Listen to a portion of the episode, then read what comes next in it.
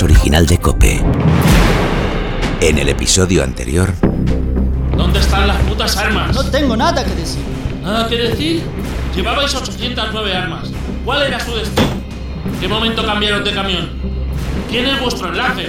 Tú no eres mi autoridad. Leisa la casulta a ley. ¿Llevamos una hora de interrogatorio y no sabes nada? ¡Una puta mierda! Llévenselo antes de que acabe con mi paciencia y me arrepienta de hacer algo que no quiero.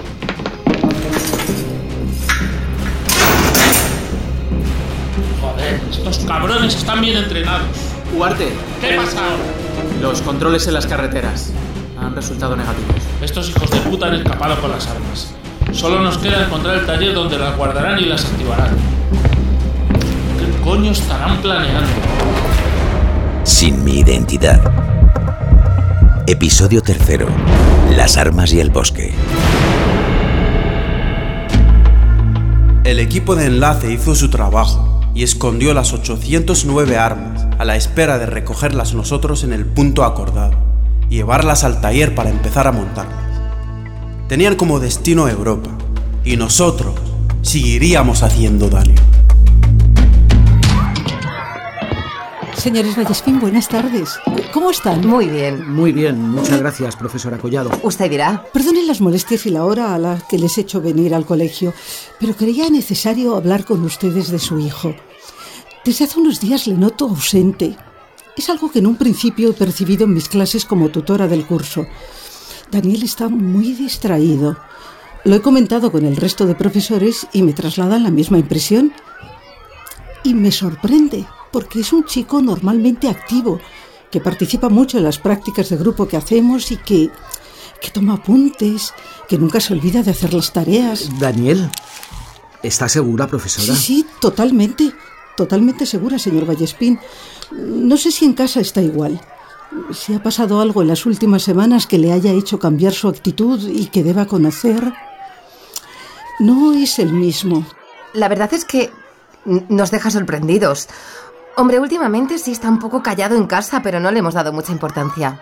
Es como si estuviera pensando en otras cosas, como si tuviera la cabeza en otra parte. Entiendo que Daniel es un niño, como otros compañeros de su misma edad, de 11 años, que puede ser reservado. Pero lo que me llama la atención es esa ausencia, ese despiste de repente. A ver, pensando un poco, cuando llega a casa se mete en su habitación y, y se pone con sus tareas. Es verdad que Daniel, si Dios quiere, tendrá una hermanita en cuestión de semanas, pero nunca ha exteriorizado ningún recelo sobre eso. Eh, Me gustaría que hablaran con él, por favor, sin que sepa que hemos estado reunidos en el colegio y que me mantengan informada. Daniel es un buen chico y si sucede algo, tenemos que detectarlo a tiempo. ¿Algo? ¿Qué, qué quiere decir con algo? No, no nos deje así, no estar hablando, por ejemplo, de acoso escolar. No lo sé, señora Vallespín. No me quiero aventurar a decir qué pasa por esa cabeza. Pero si fuera un caso de acoso escolar, habrían percibido en el resto de compañeros de clase algún síntoma, algún episodio. No siempre, ¿no? Hay episodios que son detectados tarde. Desgraciadamente, muy tarde. Y sin saber lo que pasa, eso es lo que debemos evitar ahora mismo. Como saben, el bullying en España es una triste realidad desde hace años que va en aumento. Y lo peor de todo es que la edad de las víctimas cada vez es menor. Ahora mismo está en los 11 años, la edad de su hijo Daniel. Todavía recuerdo un caso que padecimos hace cuatro años. Comenzó en primaria, cuando la alumna tenía siete años y cambió de colegio. Ella se comportaba normal, como lo había hecho siempre, me dijo tiempo después. Pero un grupo de compañeras le cogió manía. Daba igual el lugar, ya fuese en el aula, en el patio o en los vestuarios del colegio, porque en todos ellos la arrinconaban y la insultaban, que si olía mal, que si era fea, que si no sabía vestir. Perdonen, fue un episodio tan doloroso. No, no se preocupe, profesora, tranquila. Tranquila, tómese el tiempo que necesite. Estamos desconcertados. De tantas veces que se lo dijeron, le costó mucho convencerse a sí misma de que no era así. Incluso hasta un tiempo después de que dejaran de molestarla. Tras los insultos, el acoso pasó a ser físico. le robaban el desayuno y llegaron a lanzarle un pupitre. Hubo un día en el que sus compañeras después de clase de gimnasia empezaron a lanzarle papel higiénico mojado. Ella se escondió en un baño, pero ellas siguieron con el acoso por encima de la puerta. Como luego nos contaría, en aquellas ocasiones se quedaba quieta. No sabía cómo reaccionar. Además, no se atrevía a decírselo a nadie por sus amenazas. Como se lo digas a alguien, sufrirás el doble. Me lo decían todo el rato mis compañeras, profesora. Así que sus padres no se enteraron hasta que sus primas se lo contaron y nos lo contaron. Ellos y la alumna. Decidieron que lo mejor sería cambiar de colegio y logró superarlo con la ayuda de una tutora que estaba muy involucrada en la lucha contra el acoso escolar. Lo entendemos.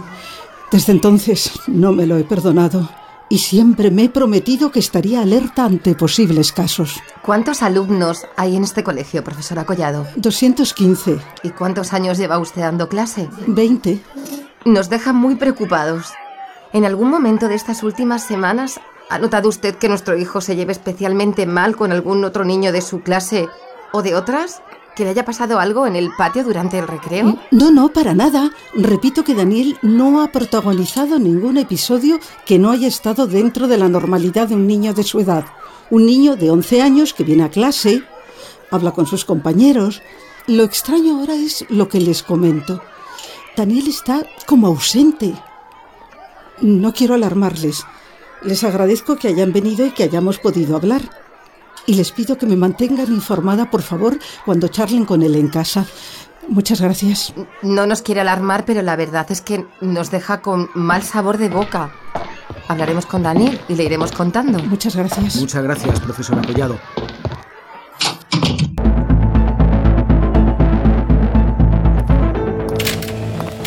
Los fusiles están todos.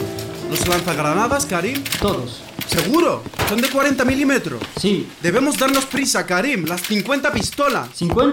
No, Ahmed. Aquí hay 49. Las he contado dos veces. No puede ser, no puede ser. Tiene que haber 50 pistolas. Modelo llama. En total la entrega tenía 809 piezas, 687 fusiles, 72 lanzagranadas y 50 pistolas. 50. Vuelve a contarla. Te he dicho que las he contado ya dos veces. Que hay 49 pistolas. Una arba una Que bunduquilla. la vuelvas a contar la puta pistola, te vuelo la cabeza ahora mismo, ¿entendido? Entendido. Una, dos, tres, cuatro, cinco, seis, siete, ocho. 46, 47, 48, 49. Te lo dije y no me creíste, Ahmed. Hay 49 pistolas. ¿Cómo estaba la caja cuando la cogiste en el monte? ¿Cómo estaba la caja? No lo sé. La Alan, como la dejaron. No notamos nada extraño. Igual estaba un poco abierta por el viaje, pero no le dimos importancia. Es un sitio difícil de acceder y de localizar en el monte. Hay que volver y revisar la zona. Se ha podido caer durante el traslado y si alguien la encuentra en el bosque, puede traernos muchos problemas. ¿Qué imagen vamos a dar frente a la organización?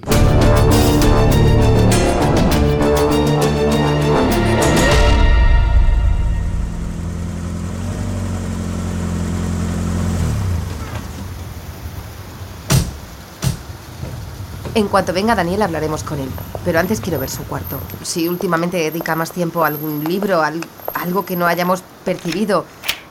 Lo que nos ha dicho su profesora que me ha dejado muy preocupada. Bueno, mujer, vamos a darle un voto de confianza. eh, Es un niño de 11 años. ¿Y si alguien le estuviera acosando? Seguro que no es nada.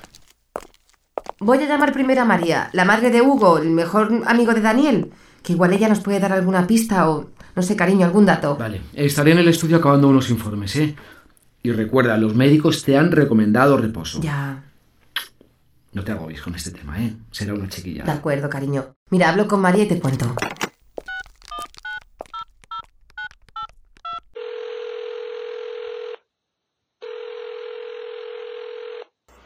Hola, hola, soy María. Ahora no puedo cogerte. Deja tu mensaje, por favor, y te llamaré lo antes posible. Besos.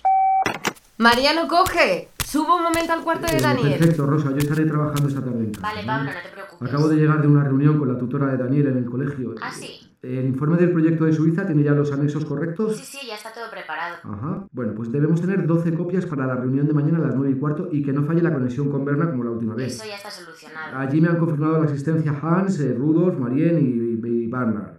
Habla, por favor, para que todo esté listo con Antonio. ¡Pablo! De acuerdo, Pablo. Perfecto, Rosa, te tengo que dejar. Gracias. ¡Pablo, rápido, ven!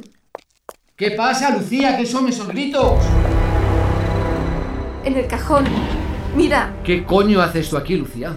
¿Quién ha puesto esta pistola aquí? ¿Dónde estaba? estaba ahí. Estaba mirando sus libros, los papeles que tenía encima de la mesa, el, el ordenador, y he pensado que igual entre la ropa, en un cajón, guardaría algún secreto, no sé, cómo hacen los niños. Como hemos hecho todos cuando éramos niños, no sé, y de repente debajo de esos jerseys estaba esa pistola que parece de verdad. Vale, ¿la has tocado? No, no, no, no, no. Me he asustado y te he llamado a ti. Bueno, no toquemos nada, ¿vale? Pero claro que es una pistola de verdad.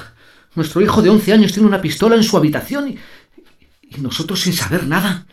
Hay que avisar a la policía. No sabemos cómo ha llegado esto hasta aquí, sobre todo de quién coño es esa pistola. Mira, Pablo, es mejor que esperemos a que Daniel vuelva del colegio.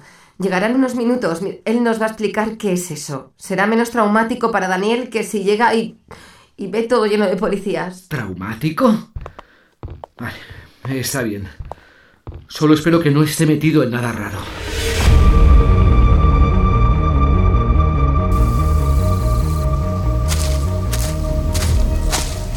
¿Dónde estaban las armas? Ahí, las cogimos de aquí. Cuando llegamos a la hora prevista, estaba todo el material metido en cajas y la de las pistolas estaba aquí. Lo revisamos todo y lo cargamos rápidamente a la furgoneta. Y de este punto fuimos al taller. No hubo más, Ahmed. Busquemos. Si se os cayó al cargar la caja, tiene que estar por aquí.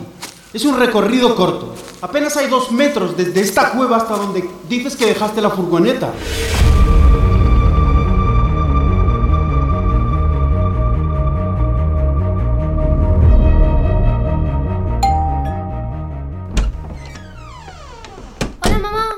En casa. Hola, Daniel. ¿Qué tal el colegio? ¿Todo bien? Sí, todo bien. ¿Vienes al salón que papá y yo queremos hablar contigo?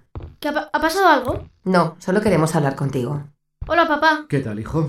Bien, organizando la competición de finales de curso. Eh, Daniel, hemos estado en el cole, como, como dices tú, hablando con tu tutora.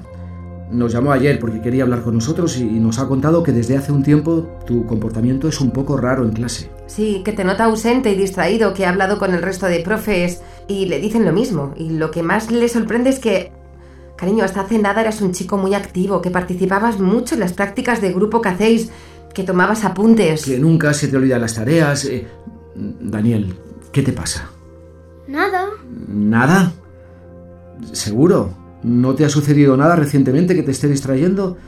¿Nada con algún compañero de clase? o- No, todo está bien. Daniel, ¿seguro? Sí. Mira, Daniel, sé que no te gusta que entre en tu habitación, pero lo he hecho nada más llegar de hablar con tu tutora. ¡No! ¿Por qué has entrado en mi cuarto? ¿Quién te ha dado permiso? Tu tutora nos ha dejado muy preocupados y lo que hemos encontrado en la habitación más... ¿Por qué tienes una pistola? ¿De dónde la has sacado? ¿Qué has entrado en mi cuarto? ¿Quién te ha dado permiso? Daniel, siéntate ahora mismo. Y que sea la última vez que le gritas a tu madre, ¿vale? ¿De dónde has sacado la pistola que tienes en tu cuarto? Daniel, no te lo voy a volver a preguntar. ¿De dónde has sacado la pistola? Hijo, necesitamos saber cómo ha llegado esa pistola a casa. que Es muy peligroso. No te va a pasar nada. La encontré en el bosque. ¿Cómo? ¿Qué has dicho en, en el bosque? ¿En, en qué bosque? ¿Dónde? ¿Cuándo? ¿Con quién? ¿Qué hacías en el bosque? Daniel, haz un esfuerzo, por favor, por recordarlo todo. Fue hace tres semanas. Habíamos quedado un sábado, Hugo, Fran y yo, para ir con las bicis a la zona de la arboleda. A nuestra cueva, donde pasamos el rato cuando hace mal tiempo. Aquella tarde parecía que iba a llover y Hugo propuso ir allí. Cuando llegamos y entramos nos dimos cuenta de que alguien más había estado. Habían tapado el fondo de la cueva con ramas y detrás vimos que había unas cajas. ¿Unas, unas cajas? ¿De qué? ¿De qué? ¿Cuántas? No sé, tres, cuatro, no sé, no me acuerdo. Nos acercamos a ver qué era, pero no se veía nada. ¿Tocasteis algo? Daniel, ¿tocasteis algo? Sí. ¿Qué hicisteis? ¿Qué tocasteis? Dios mío. Pablo, tranquilo, Pablo. Daniel, ¿qué hicisteis? Lo que os he dicho. Entramos y había una caja medio abierta. Hugo se dio cuenta de que dentro había pistolas y sacamos una. Y propuso llevarnos una y no sabíamos dónde esconderla. ¿Viste algo más? Nos tienes que decir todo lo que sepas, Daniel. Se lo tenemos que contar a la policía. ¡Qué horror! Podían haber sido explosivos. Daniel, Daniel, ¿qué habéis hecho? ¿Cuántas veces te he dicho... No ponía nada en ninguna caja. No había nada. Salimos corriendo y cuando llegué a casa la escondí bien para que no la encontrara nadie. A ver, Daniel, tenemos que avisar a la policía. Lo entiendes, ¿verdad? Sí. Y sabes que te preguntarán lo mismo que nosotros y probablemente muchas cosas más.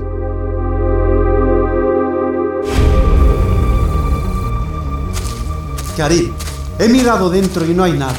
Ni rastro. Tuvo que ser en esta zona. Aquí no hay nada, Ahmed. He mirado una y otra vez. Recuerda, Karim. Recuerda todos los pasos que diste a recoger la caja aquel día. Lo he repasado mil veces, Ahmed, y no recuerdo que se nos cayera nada.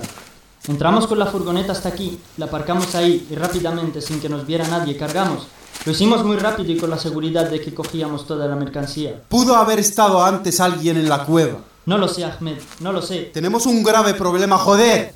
Alguien tiene la pistola que nos falta y no sabemos ni quién es ni qué hará con ella.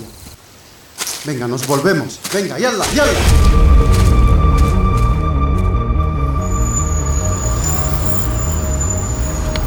Comisario, por aquí. Sígame.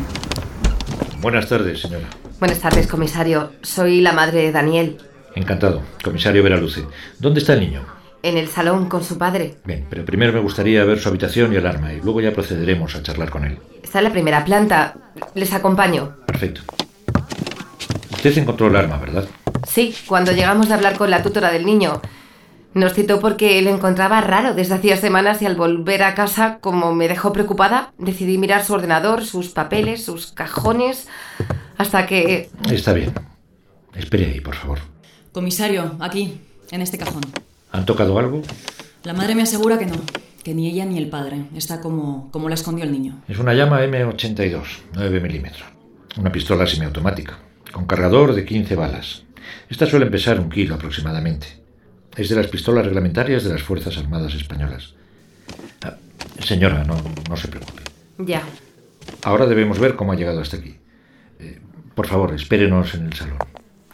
Monzó, que comprueben qué huellas tiene. Comisario, ¿está pensando lo mismo que yo? Lo mismo. Esta es una de las armas favoritas en el conflicto sirio gracias a su facilidad de manejo y sobre todo a que pueden ser portadas con discreción.